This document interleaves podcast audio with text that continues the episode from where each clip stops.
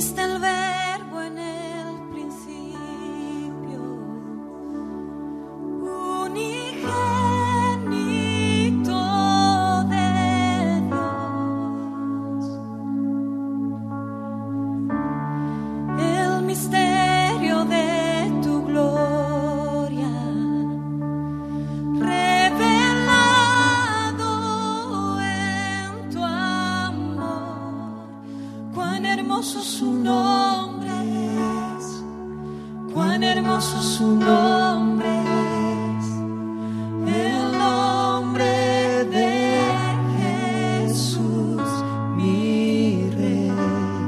Gloria de Dios en el rostro de Jesucristo.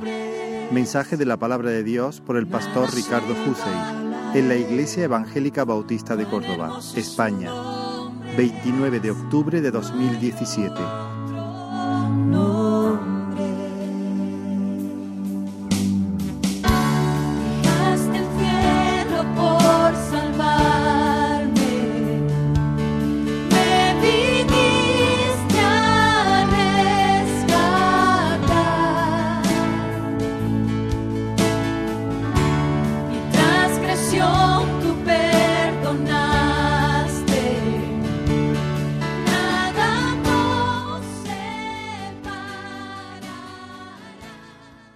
Trámites, hermanos, la predicación de esta mañana se va a centrar en 2 Corintios capítulo 4 y abarcaremos con la ayuda del Señor del versículo 1 hasta el 7. Hay una variedad de temas, no es un pasaje que habla de una sola cosa, sino de varias y las iremos comentando a medida que avancemos, pero llegaremos al versículo 6, que es en realidad el versículo clave para lo que entiendo que el Señor tiene para nosotros en esta mañana. Entonces empezamos por el versículo 1 y decimos, por lo cual, teniendo nosotros este ministerio, según la misericordia que hemos recibido, no desmayamos. Él se daba cuenta de que él con sus consiervos eran personas muy agraciadas, se les había confiado este ministerio. Ahora, ¿cuál era el ministerio? El ministerio que él ha definido y descrito con tanto detalle en el capítulo anterior, el del nuevo pacto, ¿no? No vamos a, eh, digamos, detenernos demasiado en eso, pero sencillamente repetir la forma en que lo presenta eh, Juan, el primer capítulo, dice que la ley vino por medio de Moisés, pero la gracia y la verdad por medio de Jesucristo, ¿no? El de la ley era sencillamente que tenemos lo que tenemos y lo que no tenemos que hacer, pero librados a nuestros propios medios y nunca llegamos porque un Dios tan estupendo, de tanta santidad y gloria, ¿qué ser humano de nosotros puede cumplir una ley acorde con él? ¿no? La gracia transforma las cosas y opera en nuestros corazones, nos transforma interiormente y entonces aquello que era imposible por nuestros propios medios, al ser nuevas criaturas, tener una gracia de Dios que ha penetrado en nuestras vidas, podemos empezar a cumplir la ley, la ley moral de amar al Señor, amar al prójimo, etc. Bueno, ese era un ministerio muy glorioso, muy superior al antiguo, y él dice, según la misericordia que hemos recibido, no desmayamos. Y aquí viene una palabra de aliento, porque claro, era un hombre que tenía tal vez muchas razones para desmayar, a pesar de ir con tanto amor para el bien de los demás, se lo apedreaba, se lo azotaba, pasó muchísimas cosas, ¿no? Pero él decía, no desmayo. Había una fuerza interior que le impulsaba a continuar, ¿no? Y no que ninguno de nosotros se piense ser un Pablo, ni mucho menos, pero puede ser que andemos pasando por pruebas, por dificultades, adversidades, cosas que en realidad son para tirarte el alma a los pies, ¿no?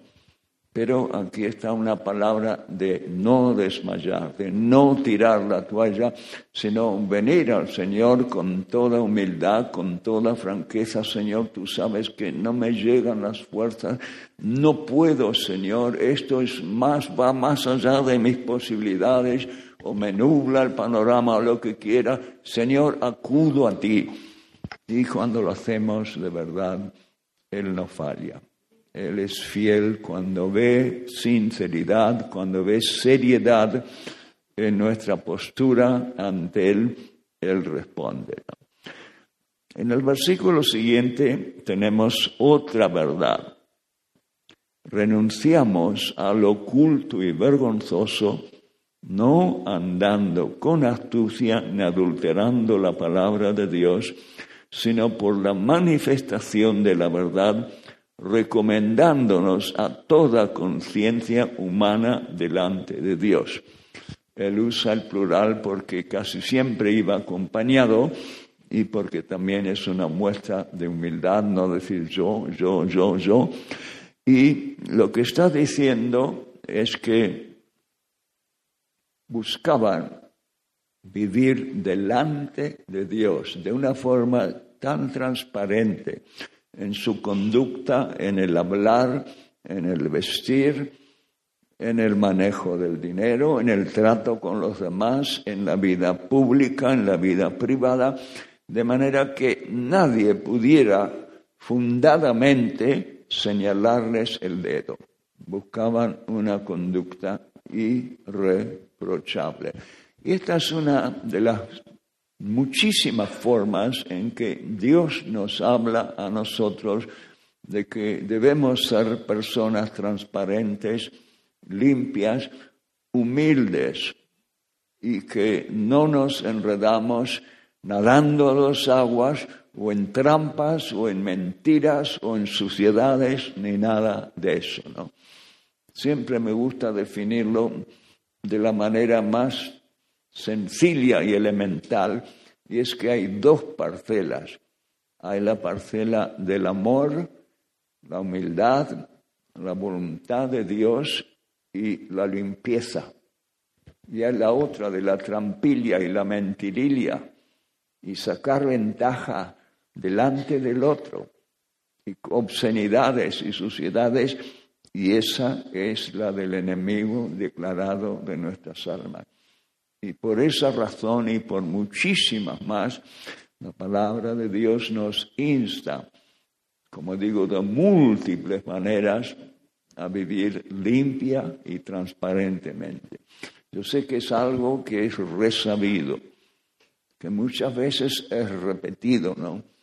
Pero también nos encontramos a veces, hermanos, con casos que decepcionan, que defraudan, ¿no?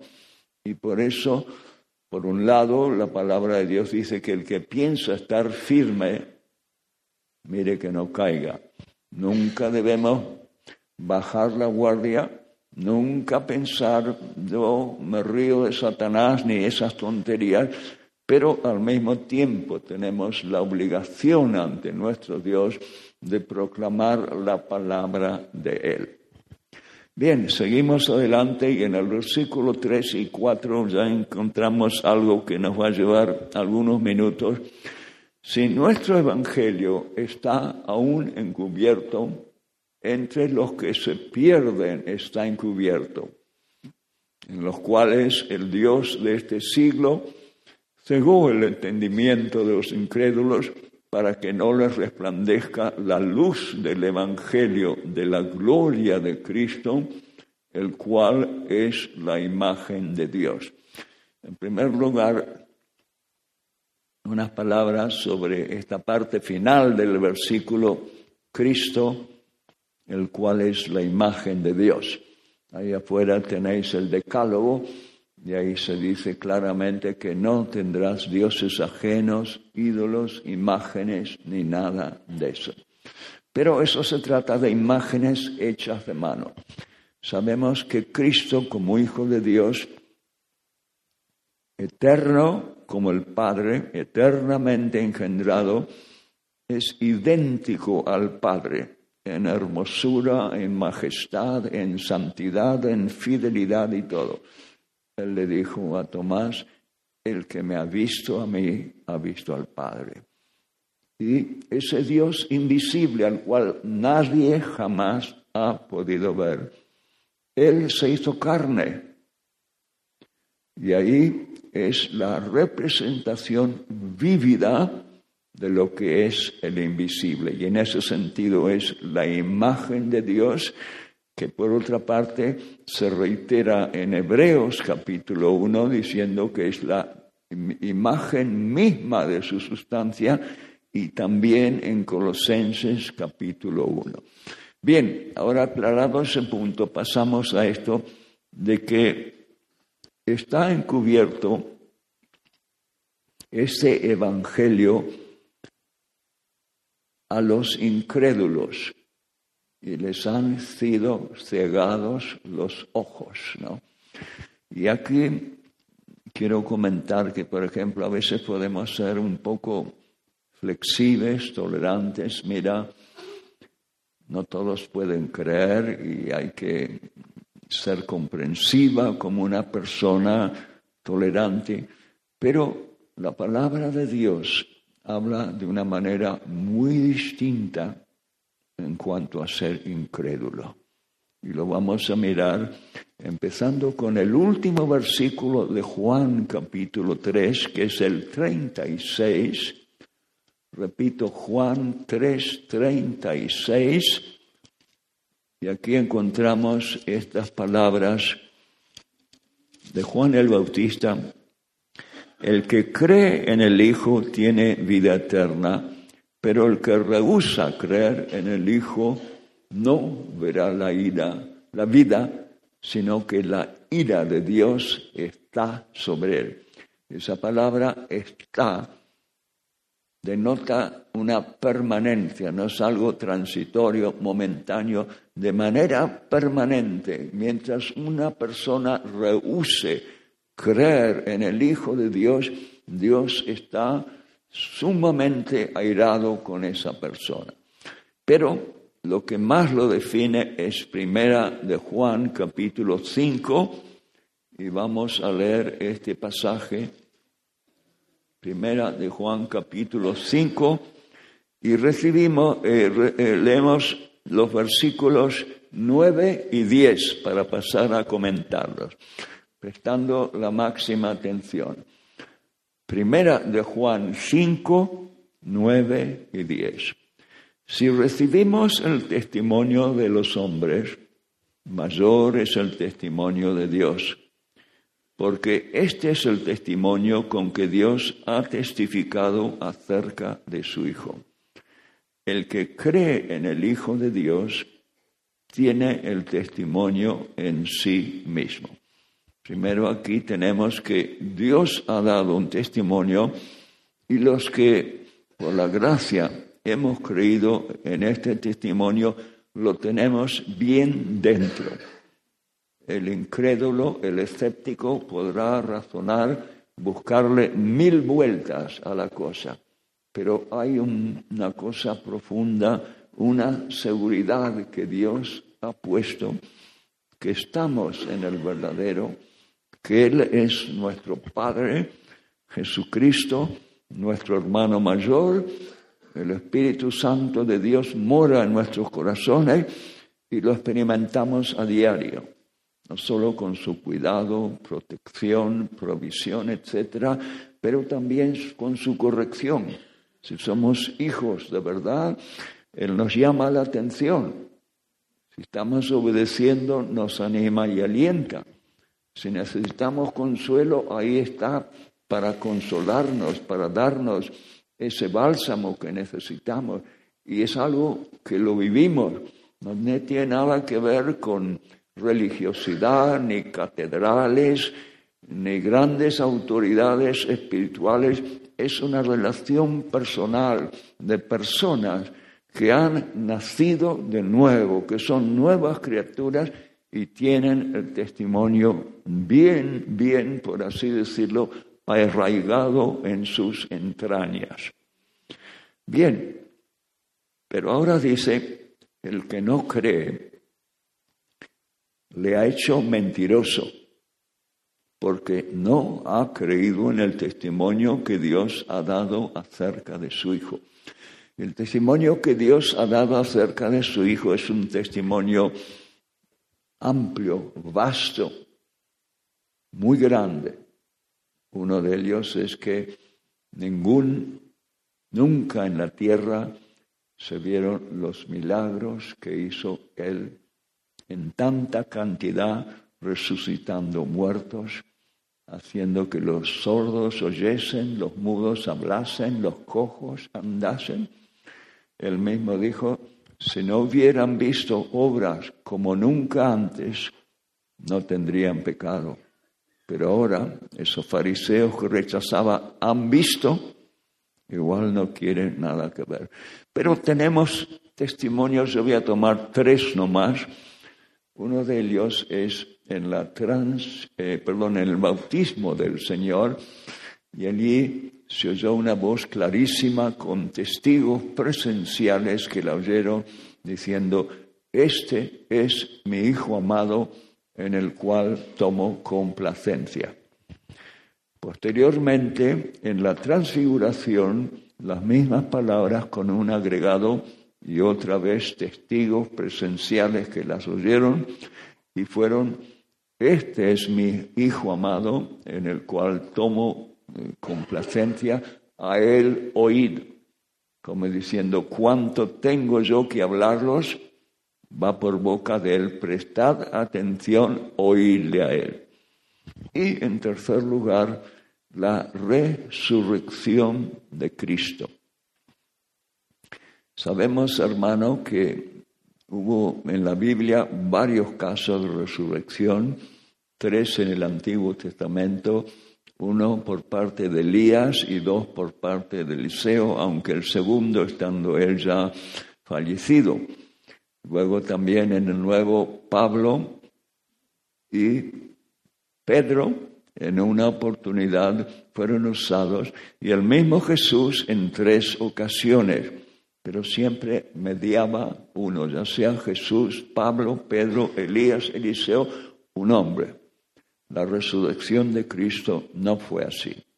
Fue distinta de todos los demás, en primer lugar, porque todos ellos que fueron resucitados volvieron a morir.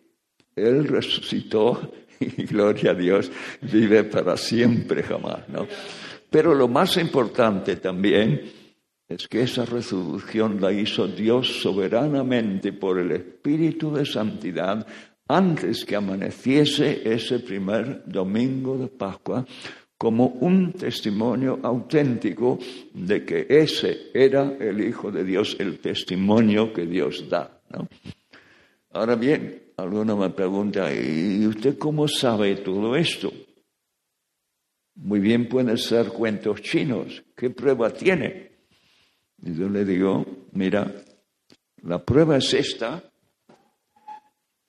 la palabra de Dios, que vive y permanece para siempre.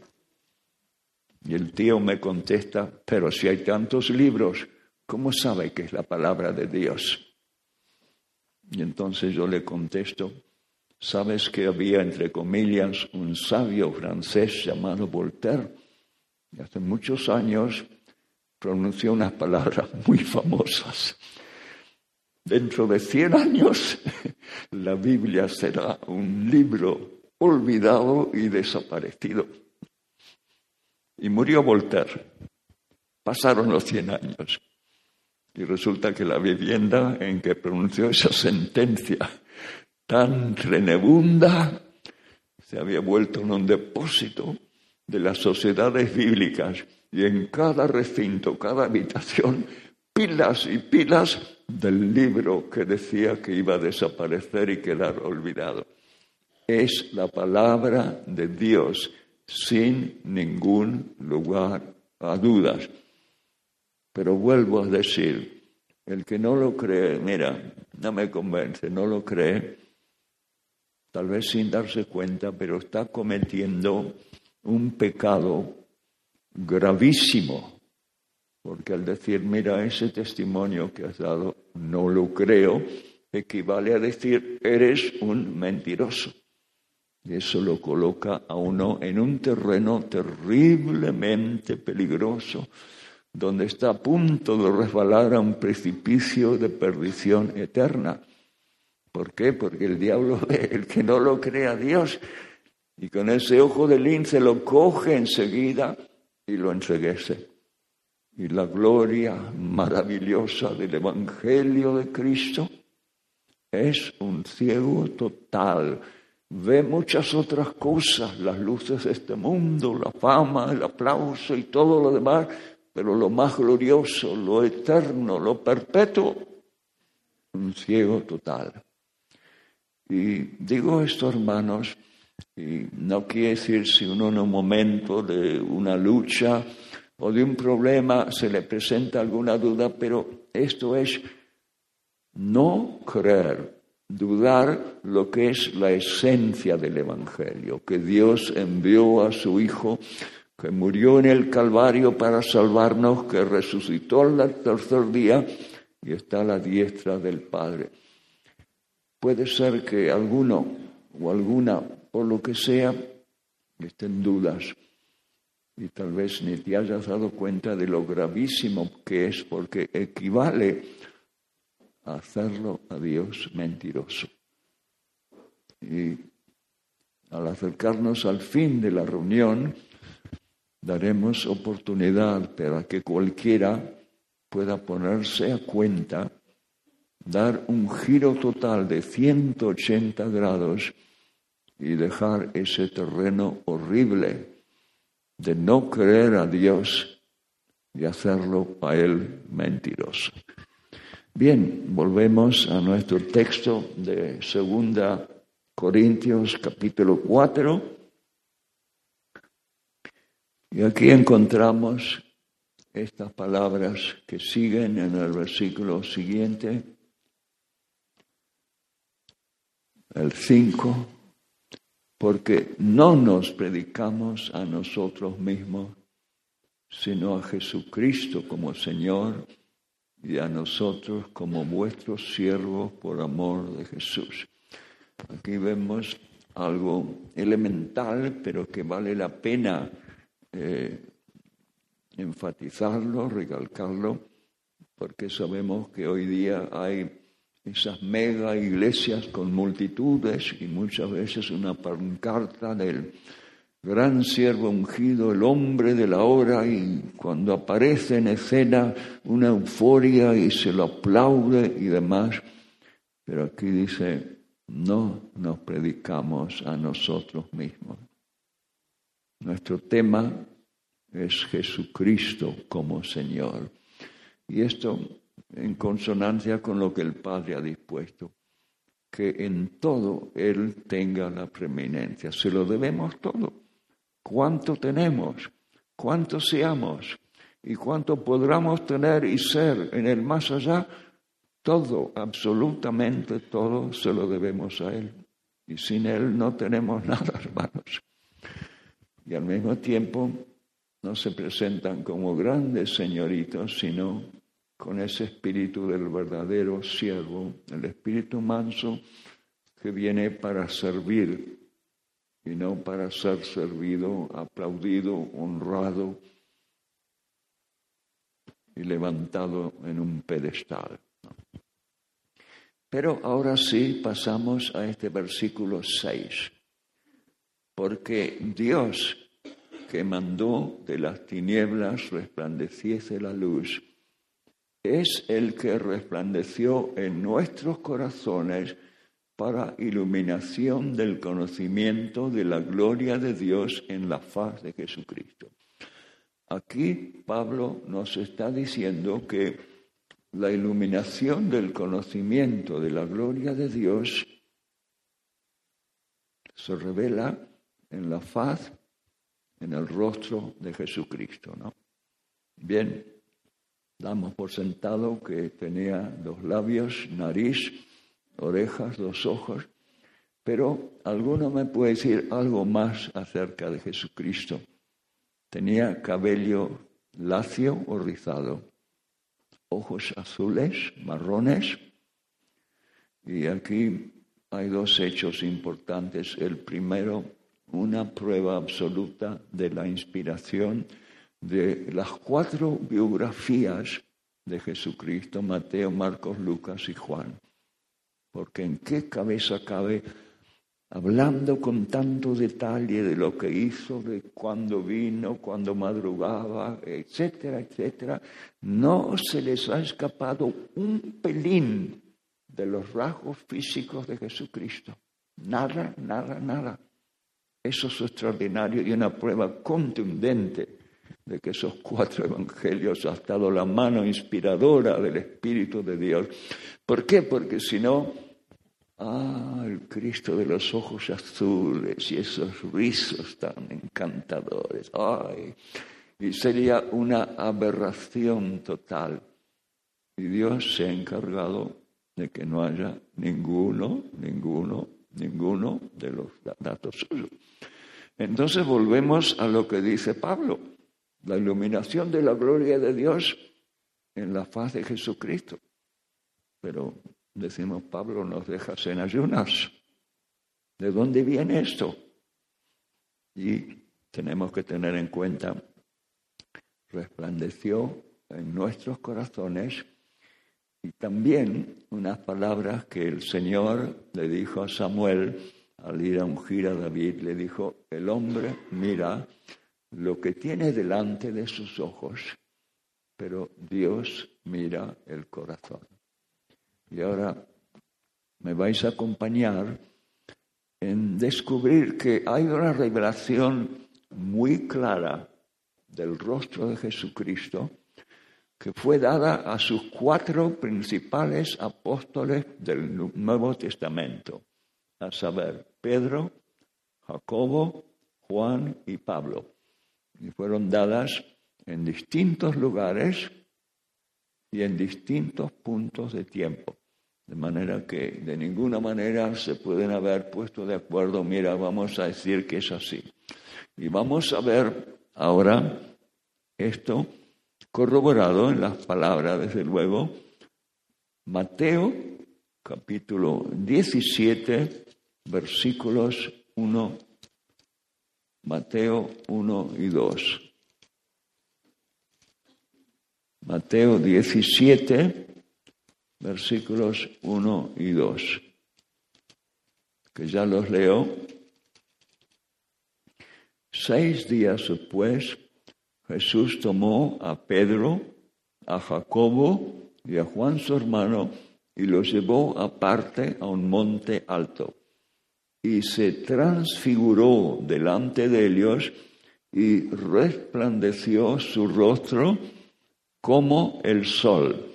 Esa palabra como denota que es algo que se asemeja mucho, pero no es precisamente el sol cómo lo entendemos, ¿no?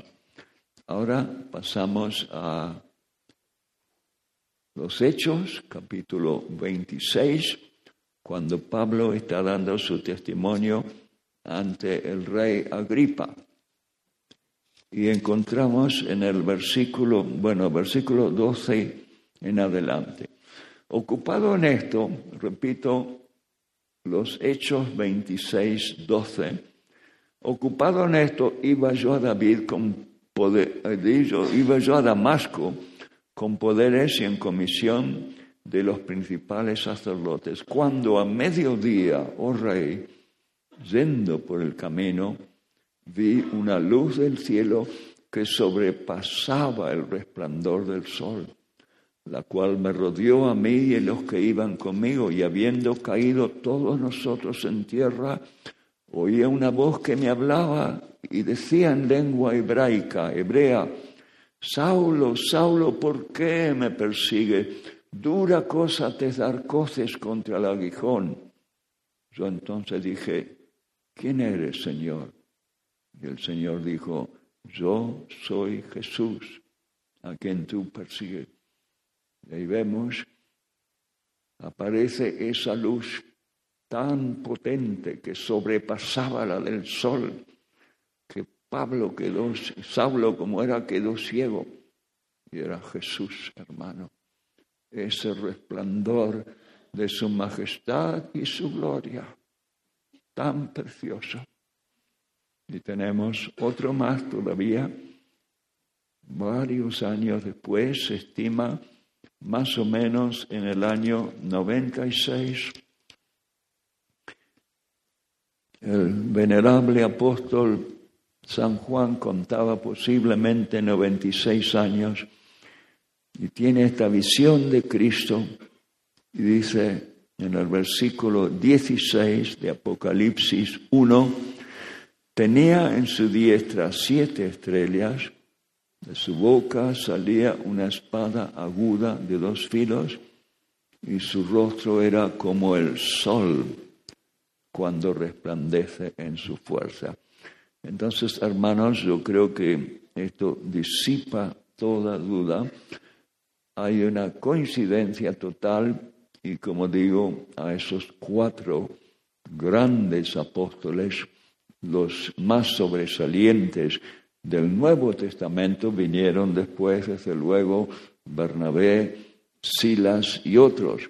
Pero a ellos se les dio esta misión, el rostro de Jesús es como el sol.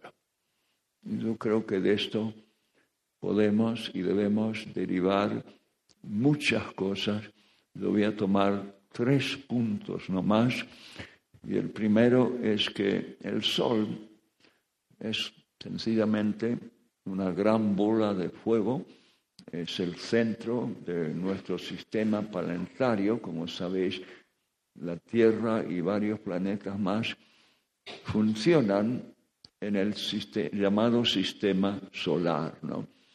Y el Sol si fuera alejado varios miles de kilómetros de distancia, en materia de muy poco tiempo quedaríamos congelados, petrificados. Si por el contrario se acercase varios miles de kilómetros, quedaríamos instantáneamente incinerados. Pero está colocado en ese lugar exacto donde nos da vida, luz y calor. Y esta es una descripción muy sencilla, muy básica, pero muy clara de lo que es Cristo. Él es la luz de nuestra vida.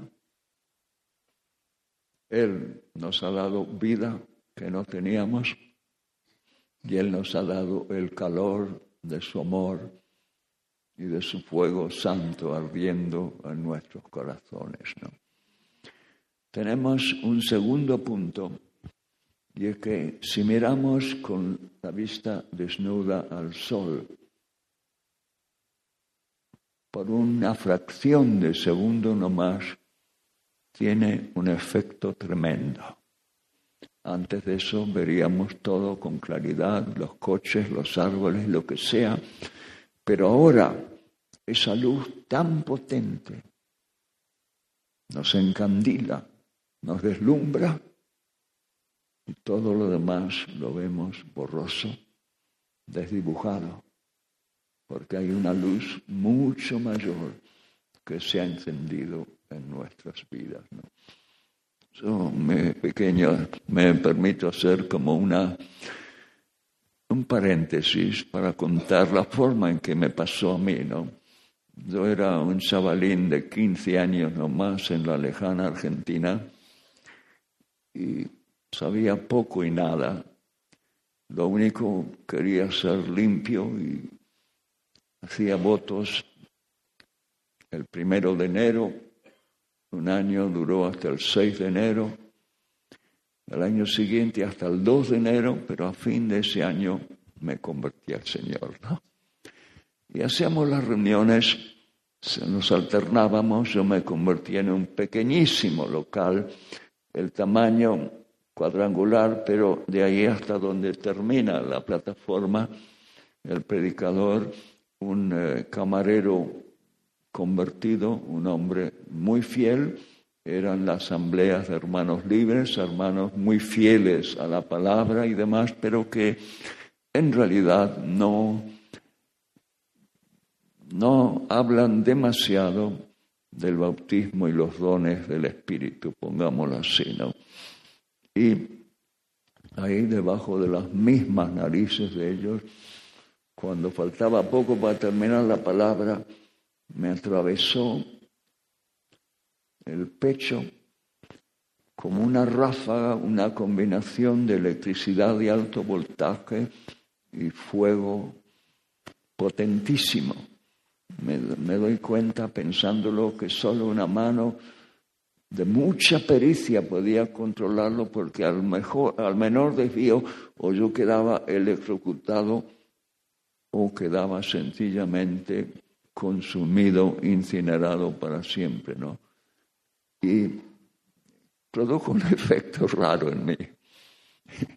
Resulta que el domingo siguiente la reunión se hacía en la localidad donde vivíamos y en nuestra vivienda había mucho terreno. Y había un lugar de varias higueras con ramas muy frondosas y allí corría una brisa, así que cada uno se llevó las sillas y celebramos la reunión ahí. Y vino un joven de 24 años y empezó la reunión, ¿no? Y yo había ido a la escuela dominical y de niño había aprendido una serie de coros, pero me había olvidado de todos ellos. Quedaban todos, digamos, yaciendo debajo de la superficie. Pero ahí al empezar, yo me puse a pedir un coro y el otro y el otro, ¿no? Oh, coros preciosos que hablaban del amor de Jesús, del nombre más dulce que conozco, que llena toda mi ansiedad, que me hace cantar todo el día. Y en fin, llegó un punto en que este hermano dijo, basta, estaba agotado. Y seguro que se fue diciendo a los padres, algo le ha pasado a Ricardo porque no puede dejarse, dejarle cantarlo. Y yo que no tengo gran voz ni demás, que no soy cantor, pero el Señor hizo ese milagro en mi vida.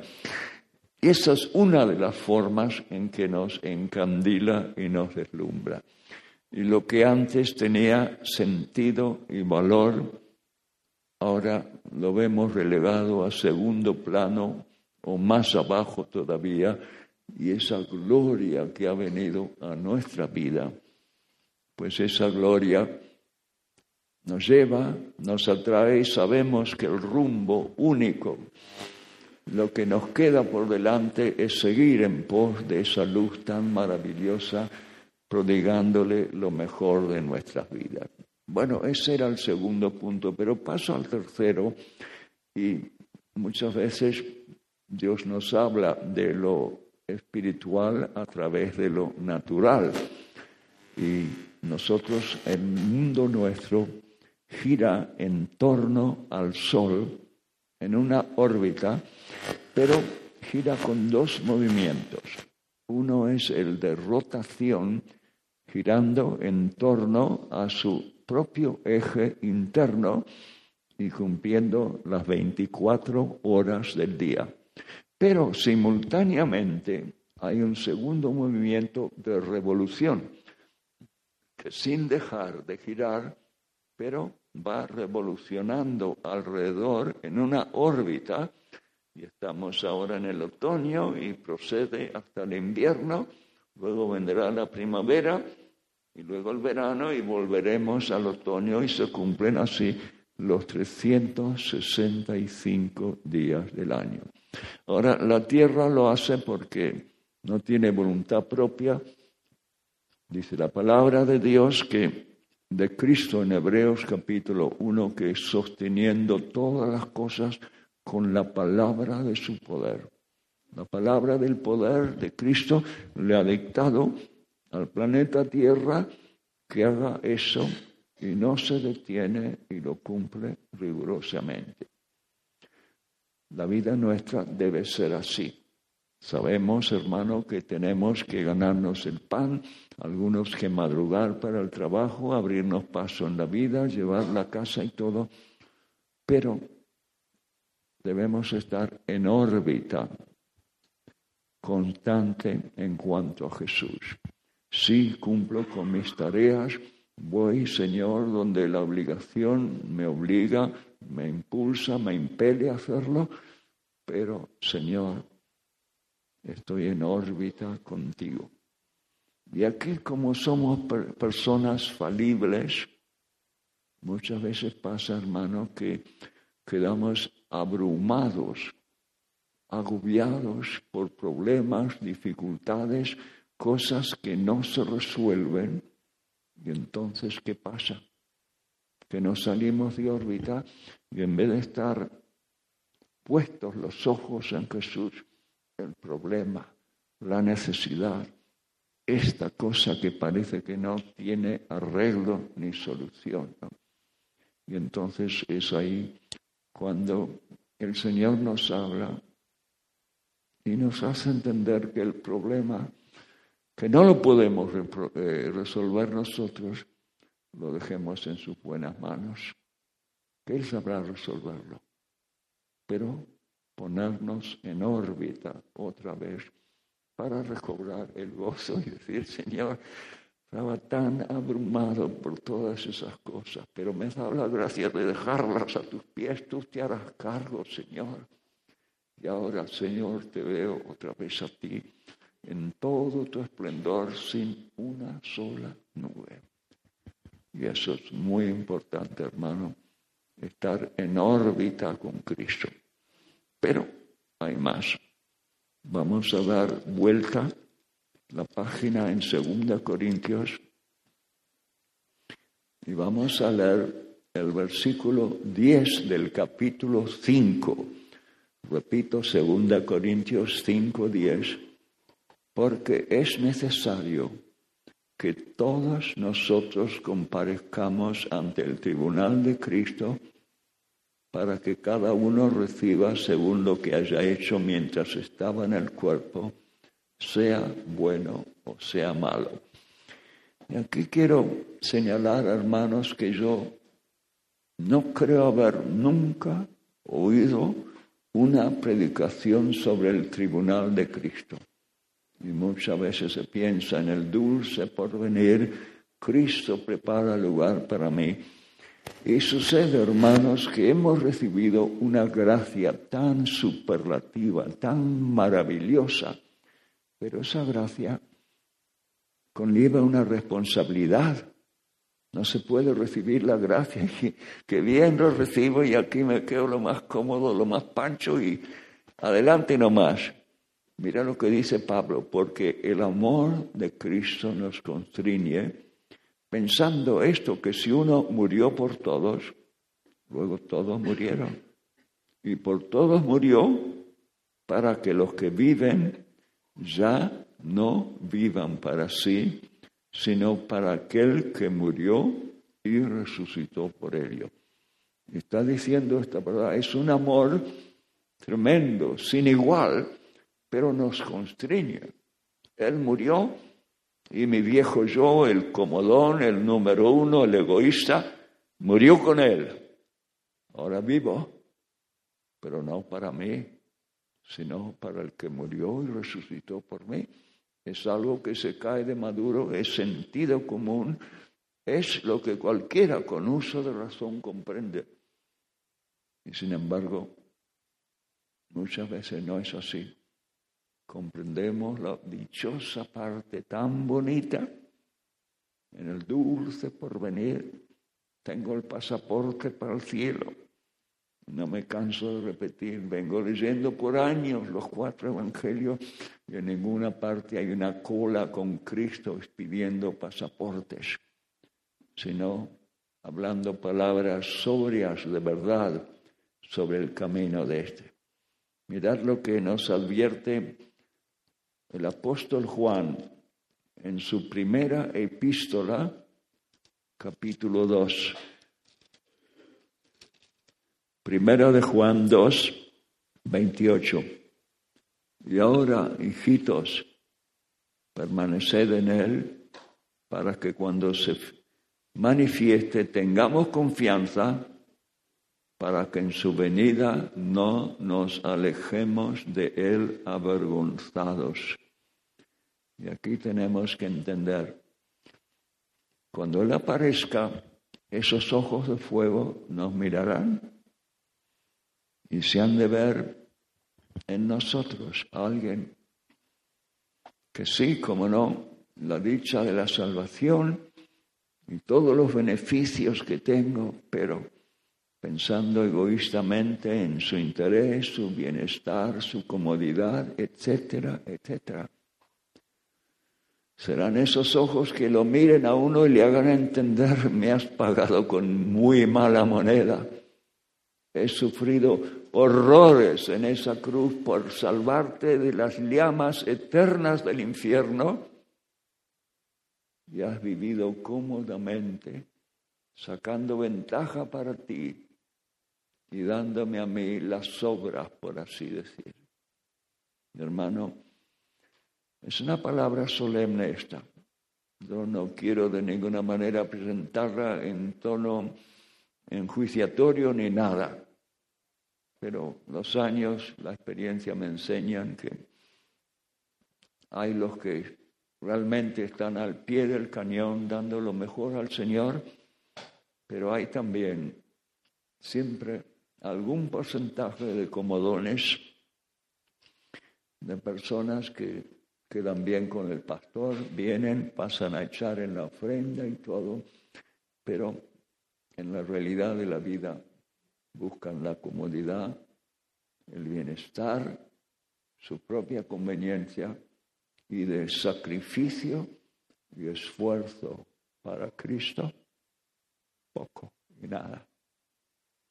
Hermano, casi decirlo con lágrimas, eso más que pagarle con mala moneda, es un insulto a ese Cristo de amor que nos ha dado todo. Vuelvo a decir, reconozco, hay que ganarse el pan, hay que madrugar, hay que hacer muchas cosas más, pero para saber por encima de todo, ese Dios y ese Cristo, como Pablo dice, nos constriñe, nos constriñe. Esta palabra viene para algunos que piensan, ¿no? Que efectivamente en el dulce porvenir ya todo está arreglado y yo salvo y se acabó. Qué alegría estar ahí. Todos tenemos que comparecer ante el tribunal de Cristo. Pablo usa el plural primera persona, nosotros, él se incluye y yo también. Hermanos, para que la palabra de uno llegue, tiene que tener el aval de la propia vida. Si no, son palabras huecas y secas. Yo me voy a permitir dar un testimonio, hermano He tenido muchos fallos, Dios ha tenido mucha paciencia, he tenido torpeza, pero me ha llevado adelante. Yo nunca he ido preso, nunca me han azotado, pero he tenido mis quebrantos y mis luchas. En una oportunidad, cuando liderábamos una comunidad, un hermano inconsciente de lo que hacía, le habló a mi mujer con una malicia tan horrible que se vio como un rayo diabólico que salió y le hirió a mi mujer. Al día siguiente se me echó en los brazos, dijo, querido, no puedo más, estoy destrozada. Tuvimos que tomar una maleta y la llevé a un lugar alejado, a casa de un matrimonio, para que allí se aislase, pues se pudiese curar y al mismo tiempo volver al pie del cañón ahí para aguantar en el fragor de la lucha, porque era una lucha intentísima. Luego recuerdo haber ido alentar a mi querida esposa y en un momento dado algo me salió de la profundidad de mi espíritu, era el Espíritu Santo, sencillamente reprendiendo a Satanás, diciendo, has querido destrozarme la ayuda idónea que Dios me ha dado, pero no lo lograrás. con una autoridad que nunca he conocido antes. Y gracias a Dios pasó el tiempo, quedó sanada y por muchos años la conocéis, viajó por España. Luego, hermanos, en lugares muy recónditos de la Patagonia, en una oportunidad, tomando un avión en un punto muy austral, tenía dos paradas intermedias, pero como no había pasajeros que ni subían ni bajaban, fuimos directo a la terminal en San Carlos de Bariloche. Y allí con otros, un taxi al terminal de autocares, un autocar a viajar toda la noche al punto siguiente a Mendoza y ahí trabajar.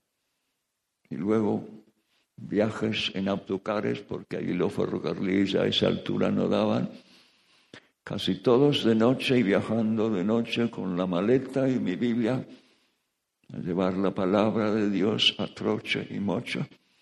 Podría parecer que me estoy jactando, hermanos. Vuelvo a repetir, le debo a, la paciencia de Dios. Muchas veces he sido torpe y demás, pero Dios ha querido que yo pudiera, y como sabéis, me acerco a la friolera de 90 años. Y ese fuego que Dios encendió cuando yo tenía 15 años el diablo, como buen bombero, ha querido apagarlo, pero gracias a Dios ese fuego sigue ardiendo. Y por eso creo que te puedo hablar con autoridad para decirte que tienes que darle a Jesús lo mejor de tu vida y que si no lo, te lo haces, si no lo haces, ante el tribunal de Cristo recibirás un dictamen negativo y desaprobatorio y tendrás que alejarte avergonzado por esa mirada de fuego del Salvador al cual le diste las obras. Esto es algo muy sagrado, hermanos. esto no es para olvidarlo a otro tema, algo que hay que remediarlo delante de Dios con toda urgencia. Y vuelvo a decir, no se trata de abrazar un activismo y de predicar bien de aquí para allá.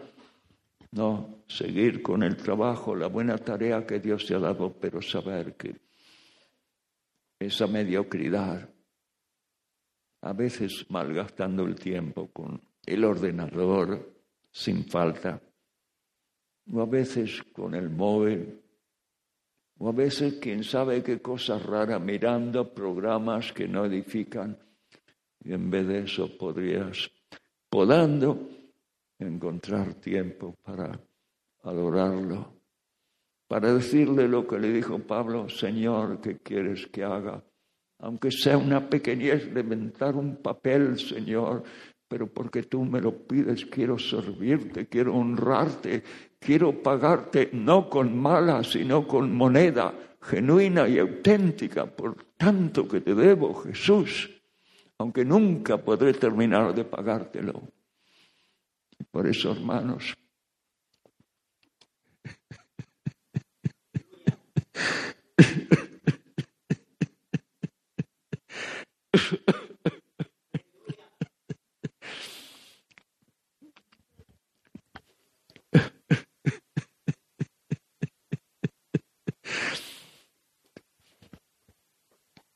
Sabéis que me cuesta hablar sin lágrimas, hermanos. Pienso que muy bien podría ser la última vez que paso por Córdoba. Y quiero dejarte este mensaje, que ese Cristo al cual le debes todo, puedas llegar ante Él con confianza. Señor, fui un pequeñito, no fui gran cosa, pero lo mejor de mi amor y de mi vida te lo di a ti. ¿Te parece que vale la pena eso? ¿Sí o no? Amén. Bueno, os pido que cerréis los ojos con toda reverencia y por favor, nada de hablar y nada de, de distraerse ahora. Vamos a empezar por cualquiera, y no voy a pedir ni que levante la mano ni se ponga de pie, pero cualquiera que por lo que sea ha tenido dudas de esto, no, no lo ha creído, lo ha tenido en tela de juicio, no sé si será. Tal vez lo has hecho sin saber lo grave, porque al no creer el testimonio de Dios, como ya ha quedado demostrado, de hecho, equivale a hacerlo a Dios mentiroso. Eso es algo gravísimo. Y te invito ahora inaudiblemente, pero que salgan de tu corazón estas palabras que iré diciendo para guiarte. Señor Dios Padre,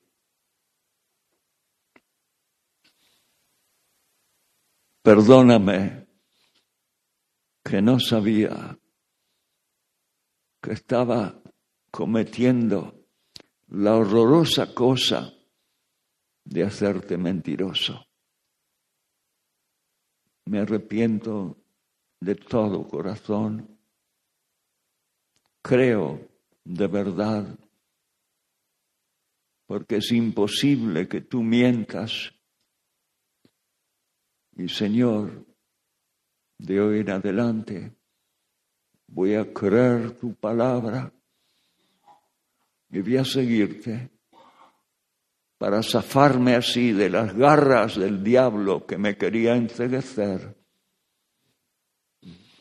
y andar en tus caminos, creyendo firmemente en tu testimonio y honrándote y sirviéndote. Unos momentos de reflexión para aquellos que han hecho esa oración.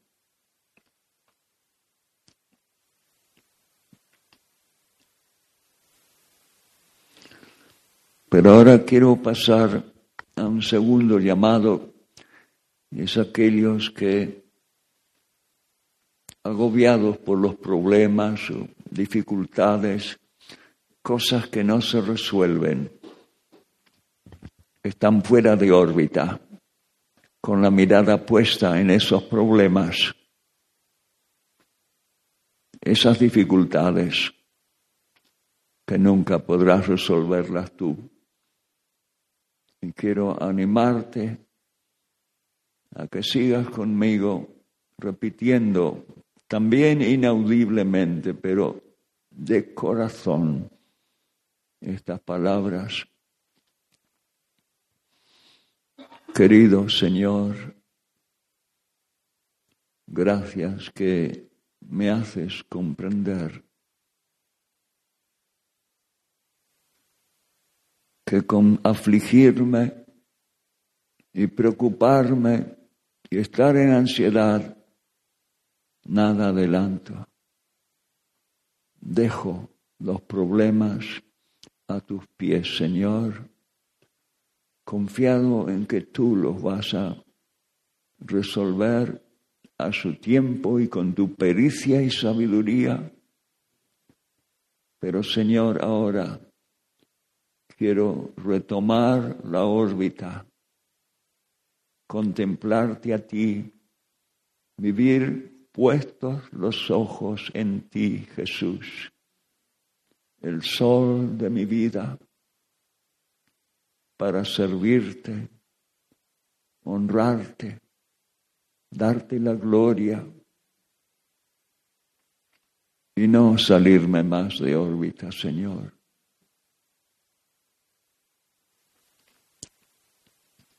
Que aquellos que hayan respondido sepan que es algo en que posiblemente todos en un momento dado hemos caído en ese error, pero el Señor nos va enseñando que aún en la prueba, en la dificultad, Él está presente y confiando en Él, Él nos sacará a flote. Y ahora el tercer llamado Me consta que hay muchos de vosotros que estáis al pie del cañón, trabajando arduamente, con tesón, con ahínco, con fe, con amor, sirviendo al Señor. Pero sin nombrar ni particularizar a nadie, me dirijo a los que saben en su conciencia que no le han estado dando al Señor lo mejor de su vida y agregaría ni mucho menos. Lo que he expresado anteriormente del tribunal de Cristo las palabras de Juan, que en su venida tengamos confianza, no sea que esos ojos de fuego nos hagan entender lo mediocres, cómodos que hemos sido. Hermano, hermana, vuelvo a decir, no se trata de ponerte en un activismo, pero tú sabes que hay cosas innecesarias. A veces roban el tiempo y no edifican. Y ganándote la vida, llevando lugar toda la demás actividad. Pero podando con lo innecesario encontrar esos ratos para acercarte a Cristo derramar tu alma en arrepentimiento para servirle a Él, para darle lo mejor. Y pido a aquellos y aquellas, y les voy a pedir aquí algo que podrá parecer duro, pero que se pongan de pie hay quienes no le han estado dando lo mejor al Señor y que se pongan de pie delante del Señor para decir, yo Señor quiero, gracias a Dios. Sí, claro que sí, hermano. No estamos enjuiciando, estamos queriendo echar una mano, porque es lo mejor que podemos hacer. ¿Qué inversión mejor en la vida, hermano, que darle a Cristo absolutamente lo mejor? Gracias. Yo me voy a poner de pie también para identificarme con todos vosotros, porque este Cristo del amor que excede a todo conocimiento se merece lo mejor de cada uno de nosotros, hermano se lo merece con creces, mil veces, hermano. Por eso ahora os pido que, no como espantapájaros, pero levantando las manos al cielo mientras oramos, oh Padre Santo, gracias que nos has dado un Cristo tan maravilloso, Señor siendo nosotros indignos, pecadores, nos has amado de tal manera, Señor. Y entendemos que las palabras de Pablo son tan acertadas. El amor de Cristo no puede sino constreñirnos a todos, para que sabiendo que murió Él y el viejo comodón, el número uno, el egoísta, murió con Él y nosotros la nueva criatura, para vivir para Él, que murió y resucitó por nosotros. Señor, danos la fuerza física y la voluntad y la fe y también la sabiduría, para no intentarlo carnalmente, Señor, pero sí buscándote, Señor.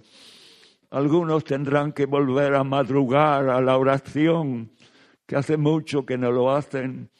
Algunos que antes ayunaban tendrán que volver a hacerlo.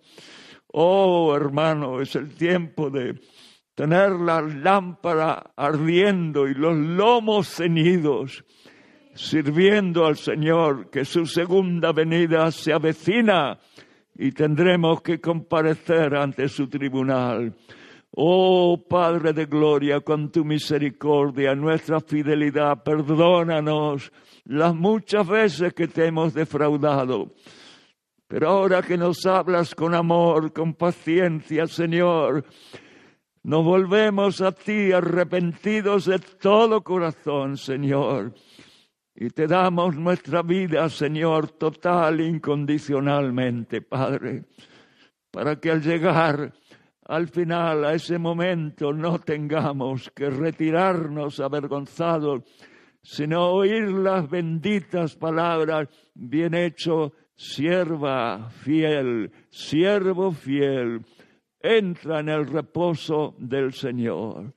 Oh Padre Santo, en el nombre de Jesús, en el nombre sacrosanto, el nombre sobre todo nombre, Señor, que tu misericordia, la imploramos, se derrame en la vida de cada uno de nosotros y no haya ninguno, Señor, que tenga que retirarse con vergüenza, sino que todos, oh, por tu gracia podamos decir gracias, Señor. Fui un pequeñito, una pequeñita, pero lo mejor de mi amor te lo di a ti y a tu Hijo maravilloso.